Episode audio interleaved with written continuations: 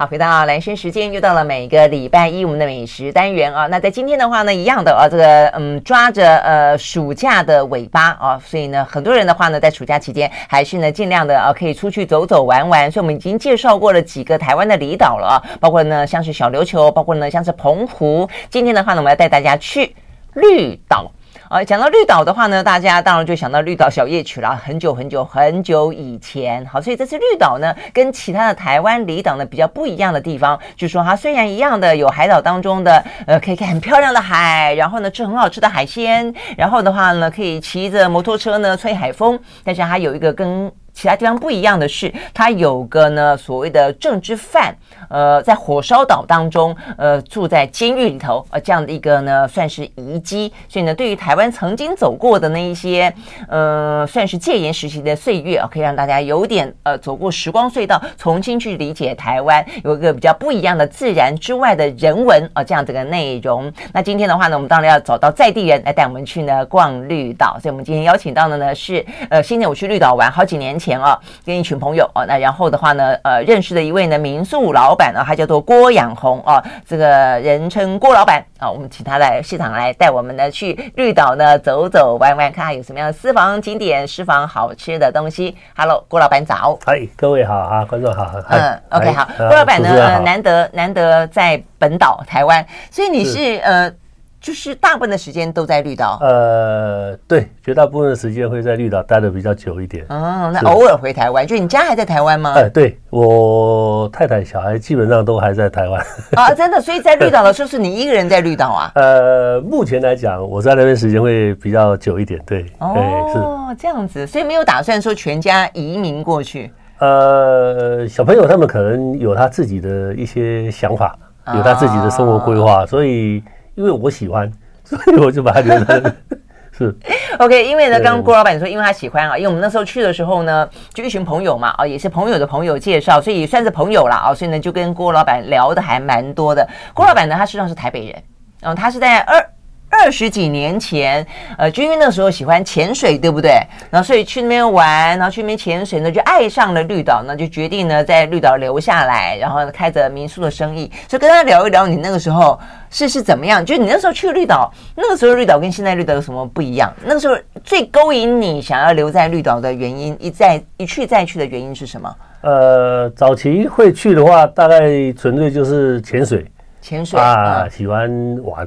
欸、可是台湾到底潜水的地方，大家现在都在 PK 说哪里的浪最好，哪里的潜水点最好。有人说是绿岛，有人说是小琉球，有人说是花东，各地的地方其实它都有一些差异。还有澎湖啊，其实都好，都你都去过吗？啊，都好，我都去过。哦，你都去过，对，都好，哦、但是会选选你适合。嗯，嗯嗯，啊，会选什么东西？有些人喜欢生态，有些人喜欢鱼类。嗯喜欢地形，喜欢它的水质。那绿岛来讲，因为在黑潮的上面，相对的它的水干净度，我想去过绿岛的人很多，太多人去，大概会了解到，只要你有接触到水，你会惊讶，台湾怎么有那么清澈的海水？它的能见度全年度大概都有三十几米的能见度。嗯哼，所以基本上我们一些潜水的同号啊，绿岛是。不可免的一个很大的行程啊！哎，干净度是受到什么东西的影响？呃，在黑潮上面，因为它很多的一些微生物啦之类的啦，有一些沉淀物啦，相对水的质地透明度会比较大。台湾本岛因为有透过一些下雨啦，或者一些工业污水的影响，所以相对的能见度会没那么好。哦，所以如果有黑潮经过的地方，它就会带走这些比较有污染的或者比较。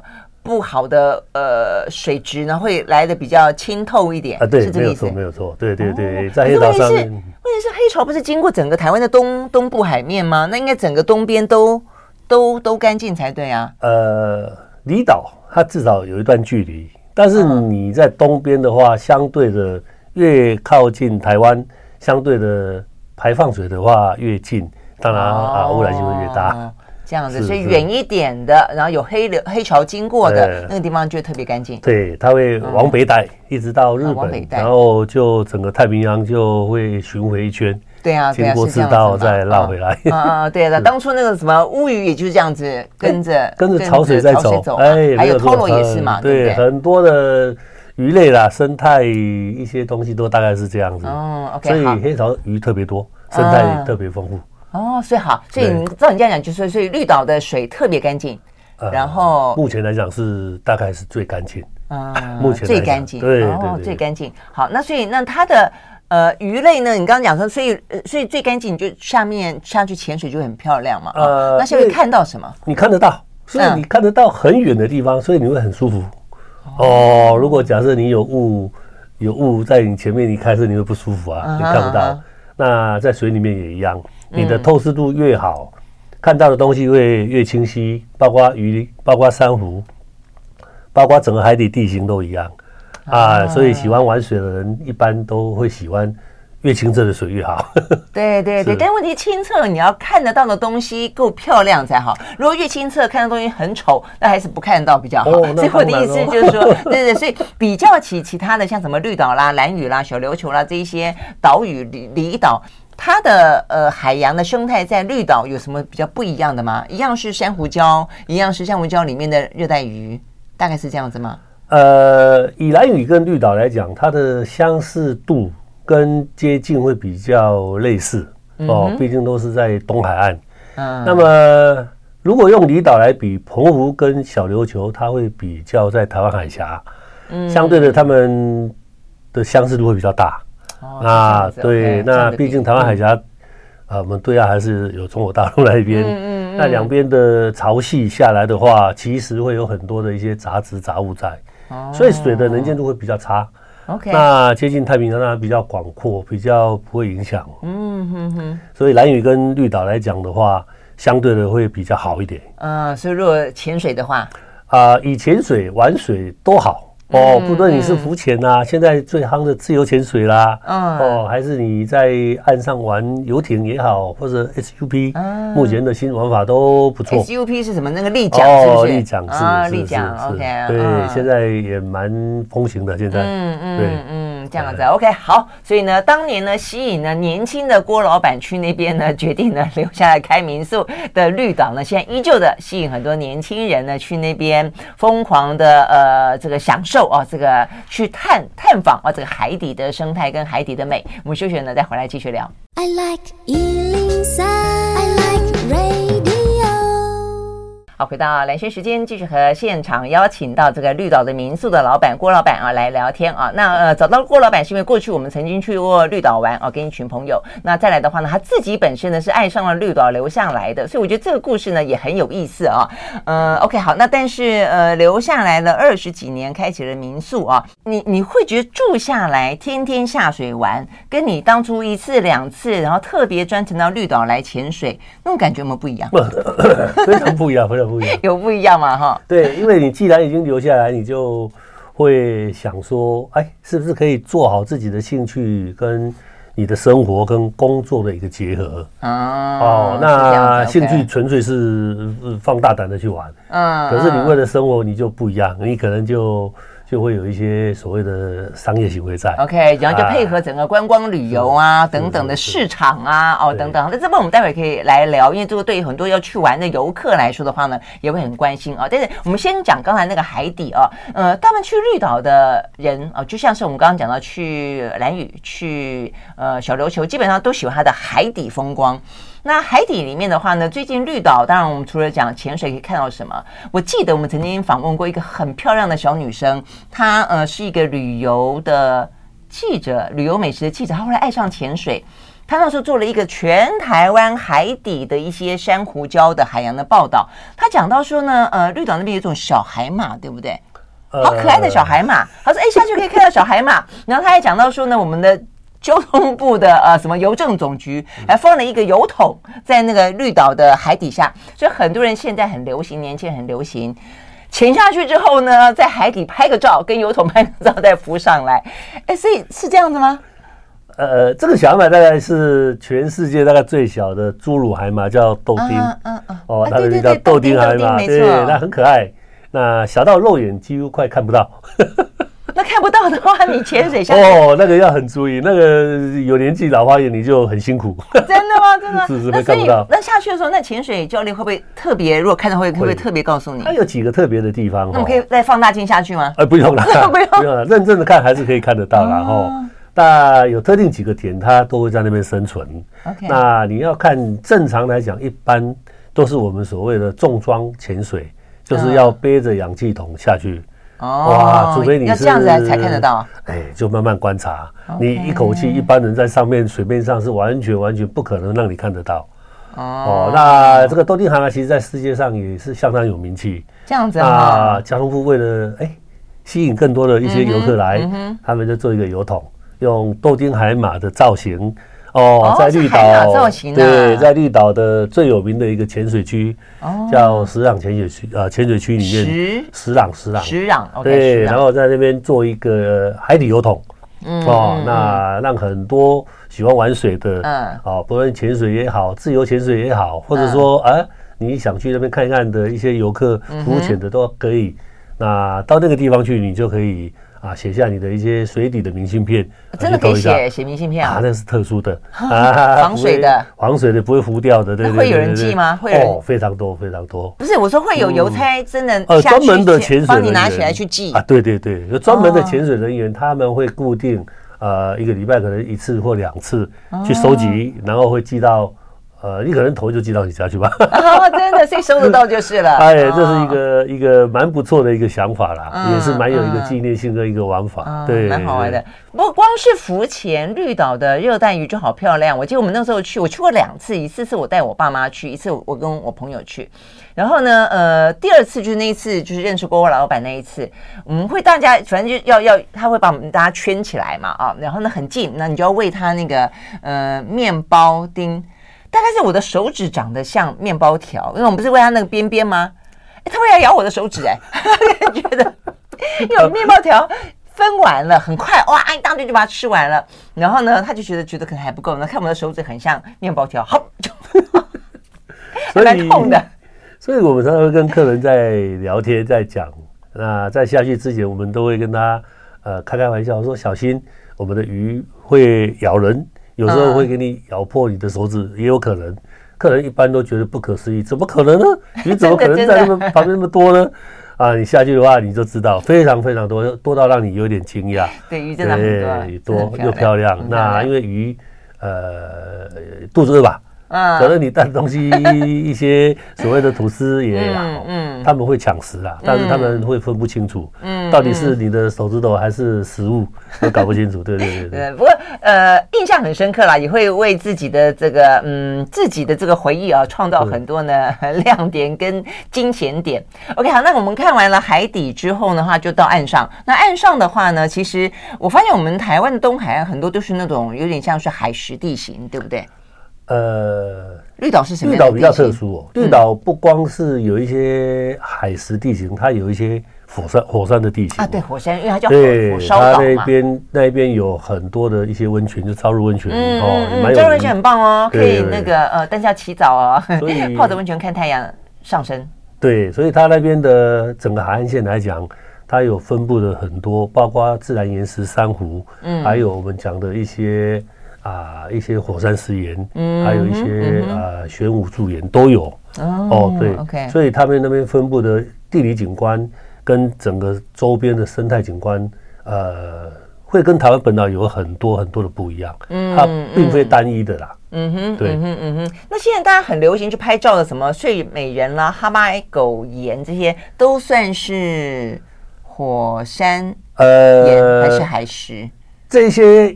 它是所谓的自然景观，它并不一定是有一种特殊的岩岩石的成分在，但是它这个景观来讲是属于比较大的自然景观啊。可能一般我们去旅游去玩，可能看到岸边增加它的旅游乐趣。对，像狗、像人、像动物 哦，可能就是会去揣摩。那绿岛刚刚讲的，呃，主持人讲的这几个。特别像什么哈巴狗啦、睡美人啦，我想有去过的人大家都知道，真的蛮像的，哎，很像，而且很特殊，而且周边的景观又漂亮，嗯，配合它的一些水质啦、天气啦，呃，周边的一些种种的一些自然景观，它在整个东海岸来讲，它算是一个相当出色的一个点。对啊，对，因为像呃，我有时候不太喜欢去人太多的地方啊，所以呢，越听说啊什么地方像什么，然后很多人去，我就越不太想去。但是呢，呃，因为大家都觉得啊，那一起去看看嘛，好，去看，还真的觉得应该要去看看啊，因为有些时候呢，人多虽然呃会觉得比较 嘈杂，但是呢。它的景观之美啊，还是很值得的啦。嗯，因为真的是很不一样。但是总会有些秘境嘛，就是说世上也很漂亮，只是它可能看起来不太呃没有那么的拟人化，或者像什么样的造型引人注意。但是因为你在在当地待久了，你发现的这种地方多不多？呃，应该是众多喜欢寻幽探秘的人发现。当然我们会去啦，哦。那这些秘境来讲的话，它会比较辛苦，你一定不容易到，不容易到，那势必要用走路啊。你容易到人就多，所以在绿岛现在我们有所谓的一些特别的行程，嗯哼，叫探访秘境，嗯哼，那你可能要走很久，可能走半个小时、四十分钟左右的路。那去到这些地方，也可能是一个崖壁，也可能是一个呃深洞，也可能是蓝洞啊，特别特别的美啊。现在。呃，在你这样讲，突然间想起来，我们上次是不是有去一个崖壁，走走走走走走了一段，然后一层又一层，一层又一层上去。哇，还没走到，这还哎，后来我们还没走到吗？还没走到，还有更深更里面。哦，这样子，哎，那听起来很棒啊。其实我觉得三四十分钟还好哎，就是你要做好一个心理准备的话，如果说顺便去，有点像是健走。哦，或者说，嗯，hiking 的感觉，然后呢，顺便去探访一些比较少人的地方，蛮值得的。啊，我们休息再回来。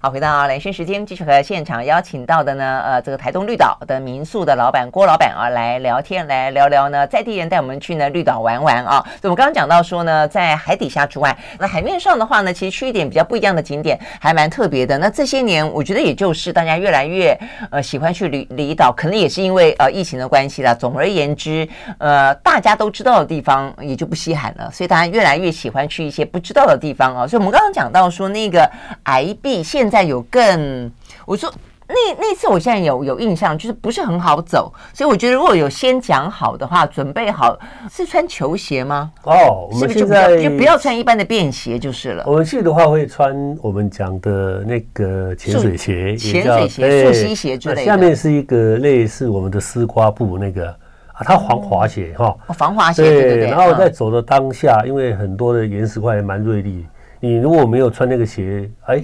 脚还真的很容易受伤。嗯哼，对。那如果你们没有提供，一般人要去的话，找不到吗？现在的一些玩家其实他特别厉害，都要装备装备装备都自己有。那所以他他有什么装备？一般不外乎就是你所谓保护你的脚，你的一些防滑鞋。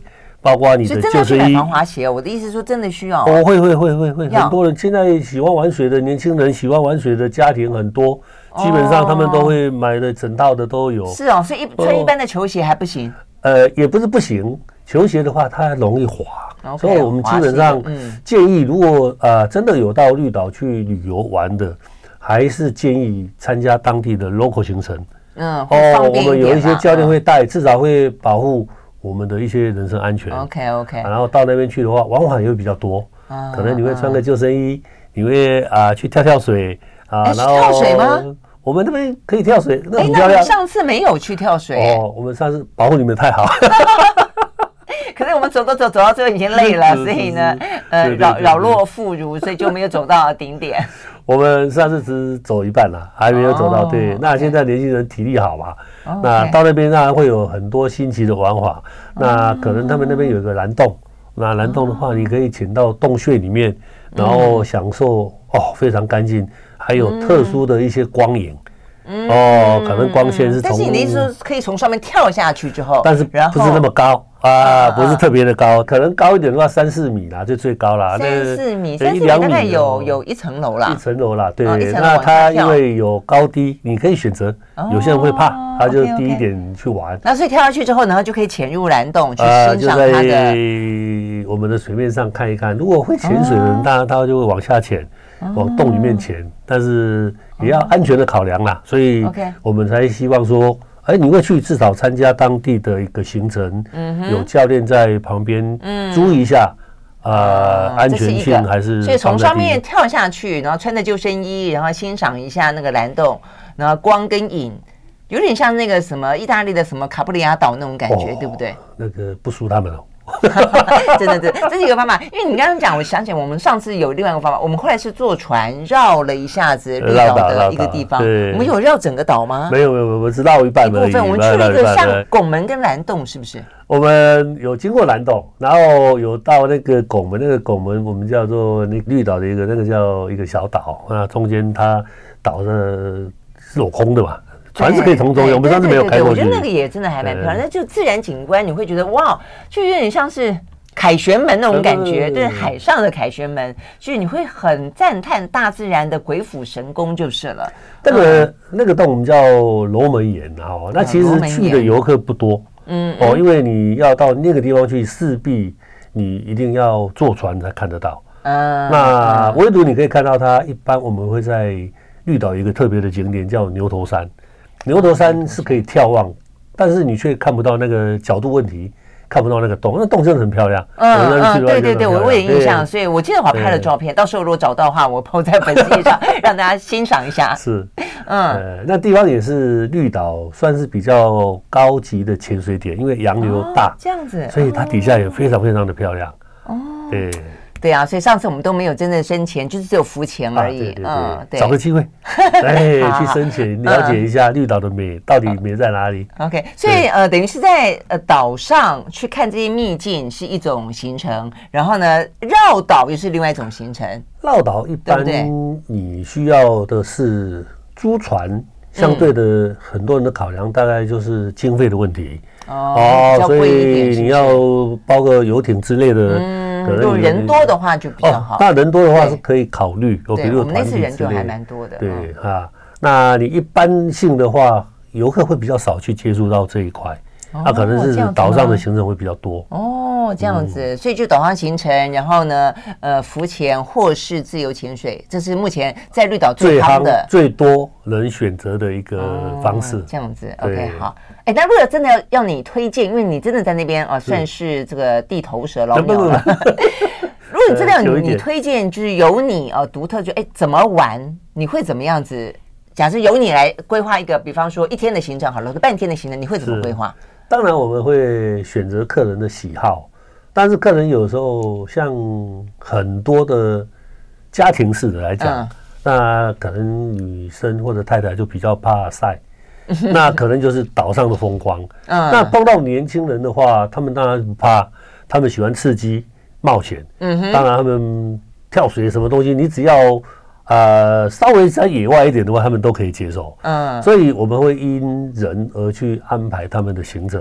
那以一般通常性的话，第一个我们会向他了解绿岛，再来的话会以水的接触为主。嗯，那绿岛不单只是这样子而已，它在早晚。你不但日出跟黄昏都可以看到相当美的海景，以外晚间它有一个晚间生态，那晚间生态其实也是蛮吸引人，包括我们在绿岛，很多人去过才知道夜游的行程了。对对对，你知道我有印象，很多螃蟹会在晚上出来走，对不对？对对对，不但是螃蟹，绿岛其实还有一个梅花鹿也啊，对，相当多。我们刚刚一直忘了讲梅花鹿，哎，为什么绿岛会有很多梅梅花鹿？当初是特别的去养殖。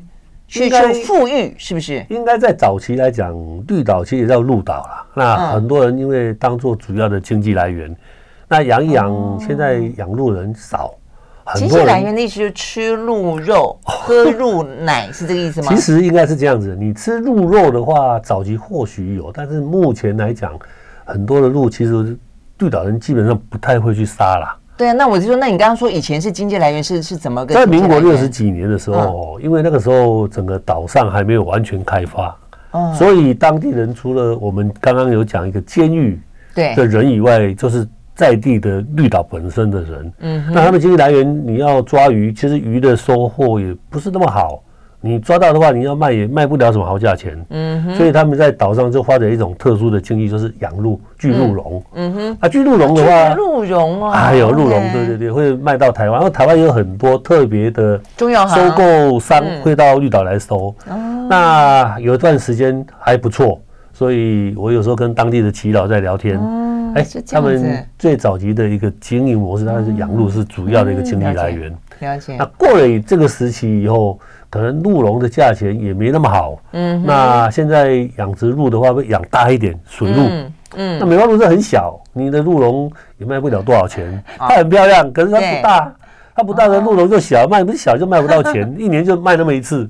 所以他们觉得啊，算了。后来慢慢发展成一个。呃，服务业了以后就是有观光客，他们觉得这东西有时候也不太想养，也放。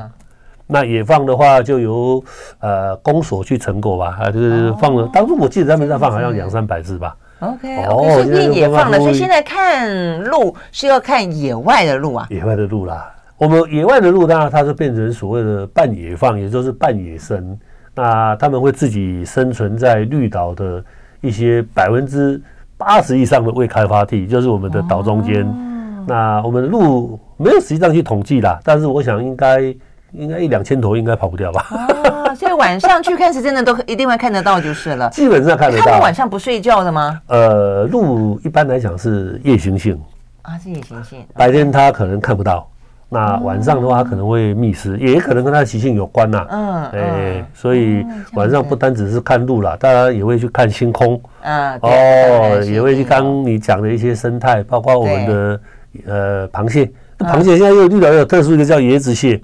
椰子蟹。哦，现在保育的好像好一点，很容易常常看得到。那游客也比较会去爱惜啦。早期很多人会去抓，嗯、现在没有人会抓它了。哦哦，它有什么特别的地方吗？为什么？椰子蟹的话，其实，在世界全世界来讲，应该现在都列入保育了。啊，这样吗？这么这么特别？对我们国内在列入，大概大概也是保育列的。多多大？长得像椰子吗？哦？那最大的话，我自己眼睛看过，嗯，最大的话大概有三四公斤，它一个小朋友的头那么大，还不包括它的脚。真的大耶！哦，如果它的脚整个张开，呃，听说可以大到大概一一米多。我在国外那个 YouTube 影片里面看到，那个有大到六七公斤，那个那个目前来讲是陆蟹，说陆蟹在目前来讲是目前世界上大概是最大。嗯嗯哦，它是它躲在岩缝里面吗？岩缝里面呢，那当然你要长那么大，一定要有它的环境啦。那。在国外的话，如果没有人去的地方，它大概都是以吃椰子杂食类的为主。它吃椰子哦，所以叫椰子蟹哦，它很有力，它想熬是把椰子壳整个很轻松的剥掉，吃椰子仁里面它有哎，它椰子有椰子肉嘛，它会吃椰子肉。对对对对，也是算一种老饕蟹就是了，很懂得吃。三十几岁的时候有去一个小岛。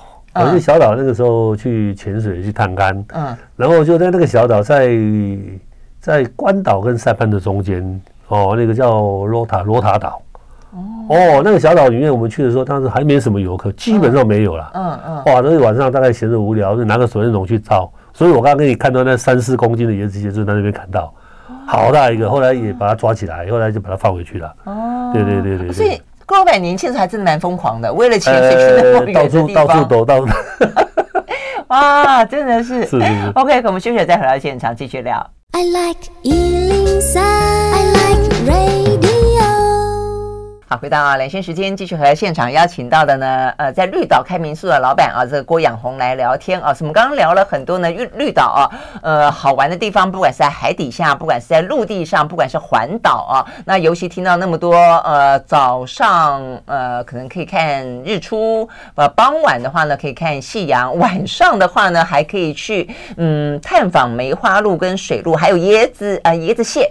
好，那呃，另外我们就来聊到的就是吃了哦。我们刚刚讲到的，呃，这些都不能吃哦。我们刚刚讲的那些呢，都是呃保育的啊、希望被复育的啊，都是不能吃。但我刚刚也听到，刚刚郭老板特别讲到说，事实上，呃，早年的绿岛的民众很辛苦，因为早年的绿岛只有监狱关政治犯，然后的话呢，少数的这些绿岛的呃渔民其实打不太到鱼。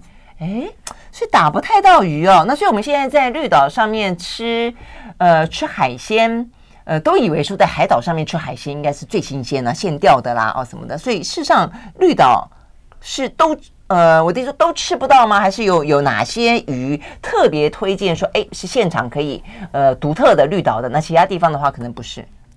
以绿岛来讲。光鱼类的种类来讲，我们大概分两个部分，一个是珊瑚礁鱼。嗯，那以珊瑚礁鱼，第一个以现在绿岛的一些业者的形态跟当地居民的形态，都会极力去保护。对啊，一定是要、啊哦。对对对，对对，所以不论龙虾啦，一些鱼类啦，大概在沿海周边，只要珊瑚礁鱼，我们都尽量不去动它。哦，所以包括龙虾也是。啊，对对，就尽量就不去动它。当然，那个东西也是一个、哦 okay、呃无形资产呐、啊，呃，留着让游客来欣赏。嗯，你不要让游客来什么东西都看不到。嗯但是在嗯外面一点点，可能两海里、三海里以外，可能就是我们所谓的黑潮。那黑潮我们洄游性鱼多，包括我们有很多的一些尾鱼啦、哦煎鱼啦、青鱼啦，还有什么鬼头刀。洄游性的鱼，呃，会抓的比较多。当然，那个大部分会供应绿岛的一些餐饮，那也是最新鲜的。可能早上你一抓。中午晚上你就可以吃到我们所谓的生鱼片 啊，那最多那个倒是还蛮多的，但是我们所谓的蟹类啦、虾类啦，那个应该会少一点。哦，哎，你这样讲，我想想，我们上次实际上有去海钓，所以我们是有我们有远到靠近黑潮啊。其实绿岛就在黑潮上面。哦，所以我们并不要到很远，我们其实就可以哦，坐船三分钟，你就可以钓到非常丰富的鱼。对对对，我记得我们说什么黄鳍尾鱼、啊、对对鬼头刀，对不对？好漂亮，那鱼真的好漂亮啊！所以呢，呃，就算就反正海钓是一个经验了啊，但是呢，让他们回游大海当然是一个最好的选择啦。所以以在整个岛上来讲，它的海鲜类并不像各位所想的，哎，小岛海鲜就很多啊。这个不一定，嗯，所以听起来，呃，澎湖的海鲜海产会多一点，多一点，对不对啊？绿岛它也多，嗯，绿岛它就是一个岛而已，嗯嗯 嗯，嗯，就是为了生态，为了呃永续，其实真正去打捞的就非常的少，对，应该以目前的形态发展。跟大家的理念应该是会朝这个方向走。OK，好啊，好啊。那如果这样的话，那呃，一般如果说就是去玩总是要吃，那有吃的部分的话呢，那有什么一些是比较属于料理出来的？大家呃，或者说这个郭老板比较推荐的？以现在目前来讲，其实年轻人或者新的店家进驻的很多，当然吃以绿岛来讲不是大问题啊。嗯哼。哦，当然每个人口味不一样，他可能有一些啊。呃呃，新的东西会进去，包括小吃，包括以前传统的当地的餐厅，嗯，然后有一些特色的一些美式料理啊，对，什么汉堡之类的，喜欢的就是都会。你这样讲，我想起来那个时候好像在绿岛就开了好几家酒吧，对不对？哦，现在对不对？巴尔就晚上哎，其实很热闹，然后喝点啤酒，喝点小酒，然后看星星啊，干嘛的，聊天听音乐。现在的酒吧，因为年轻人要有一个去处，除了你晚上去观星以外，嗯、可能啊、呃、也需要一些呃制造氛围的地方。那所以哎，酒吧也是很多人去的选择，对不对？哈，所以就年轻人爱呃酒吧啦，或者说那种汉堡啦等等，说年轻人的很多很多很多，对，没有错，是哈。那有没有什么独特的绿岛的特产或美食啊？是属于只有绿岛吃得到的？像我们有一种叫。呃，呛粿，呛粿的意思叫是是什么东西？用那个米，应该说我们的面粉吧，去磨磨磨磨好浆，然后下去弄，或者用当地的一个花生去磨成浆，做做成一个花生豆腐。那有当地的一些所谓的肉粽，叫鱼粽。它不是包什么肉，它可能是早期因为要要保存久一点，有一些鱼晒干，拿拿来包肉粽，这只是其是啊，比较少一点。包鱼干呐？啊，包鱼干或者你包一些什么章鱼肉之类的，哎，这在台湾你就比较少去接触。哦，是这样子。对，那当然有当地的一些。更不知名的一个小料理，啊，不知道怎么去讲它。但是 啊，去的话，你或许你不小心去去接触到的话，你会觉得哎，蛮蛮惊讶的。那如果要跟老板说我要吃那种不知道是什么东西的小料理，那呃，其实他们当地有有一些特别的讲法啦。嗯，那这个讲法有时候。你去的话，当然我们会找一些特别的小店，哎，介绍你去试看看。老板，老板今天有这个东西，呃，刚好就可以顺便跟他品尝一下，也也 OK。哦，是，所以还很难，你是说很难去描述，就他有他就给你就是了。啊，对，因为这东西 也不见得。你像台北流行的私厨有没有？就是你不晓得老板给你吃什么，反正有就弄给你吃。是有一些东西，呃，可能是当季性的，嗯，哦，季节性的。啊，有一些东西它可能。呃，可以保存的。那比如说，我这个鱼，我把它晒晒呃晒成鱼干，然后它可以放久一点。嗯、或者我这个章鱼，我可以把它晒成鱼干，它可以放久一点。啊，你来我就弄给你吃。你这样讲，我想起来，对我们那时候去吃的几家餐厅，好像老板总是有那么几手哦，这个私房料理、呃、保留一下。所以呢，去呃绿岛去餐厅，可能都可以问一下老板啊，老板娘就是说，哎，有没有什么自己的什么私房料理，就是他自己哎弄一弄出来，嗯，自己也是蛮特殊的，对对对。OK，好，那这个也要因个人的口味。而而定了，对，不过去玩嘛，尝尝鲜，我觉得还蛮好的。对，好，我们休息，回到现场。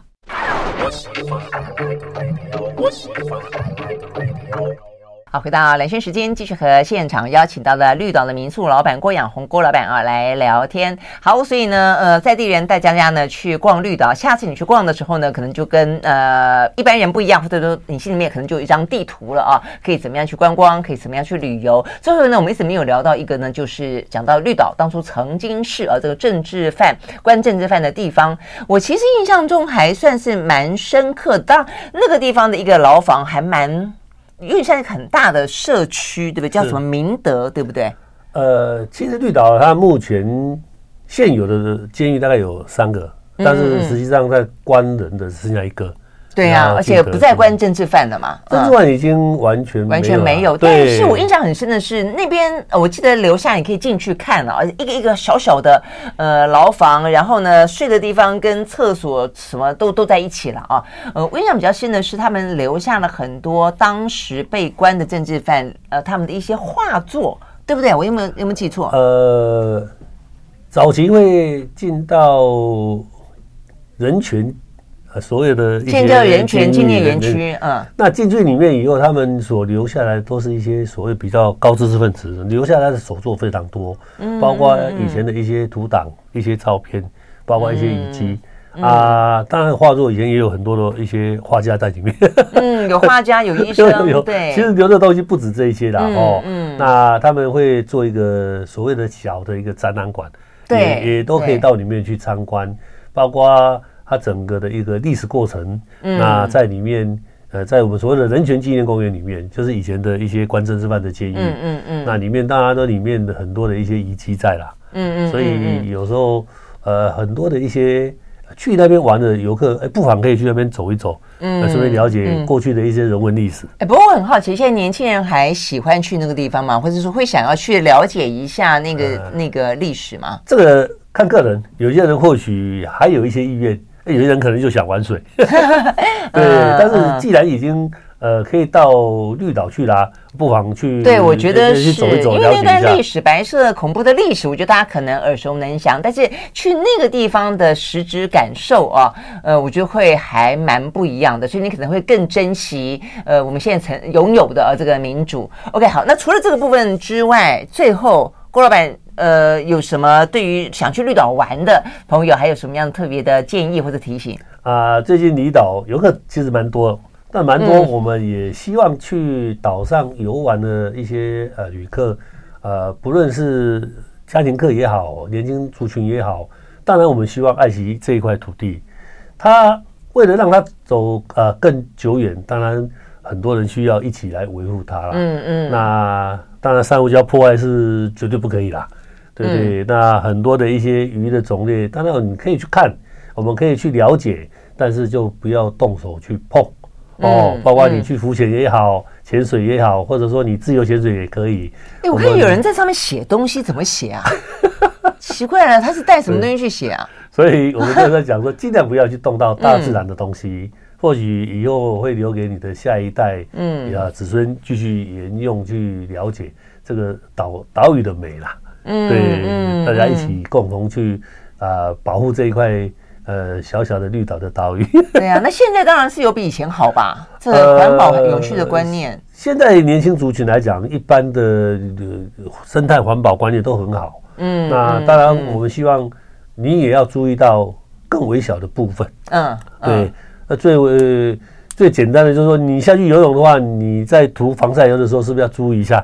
有时候会破坏到珊瑚礁，这个东西有时候我们也一直在宣导，然后也希望。所以什么的物理防晒跟化学防晒，就是对不对？你这个油的话，就会不会影响到我们整个的那应该用什么生态？我们有一种水性的防晒油会比较好，嗯、它会溶解在大自然里面。嗯、那你用油性的话，对对对当然你就有一些化学成分在。嗯嗯。哦，那当然你不要去抓是最好。嗯嗯嗯，对对对。大概大概就呼吁到我们一些旅游朋友。大家可以一起呃来爱这个岛。嗯，对对，真的是 郭老板提醒的很好，因为这个是最细微，但是事实上也最长，一定你一定会用到的哦。这个但是对呃海洋的伤害可能也一定会存在啦。哈。OK，好，非常谢谢郭养红老板到我们的现场来，谢谢，感谢主持人，谢谢。OK，好，拜拜。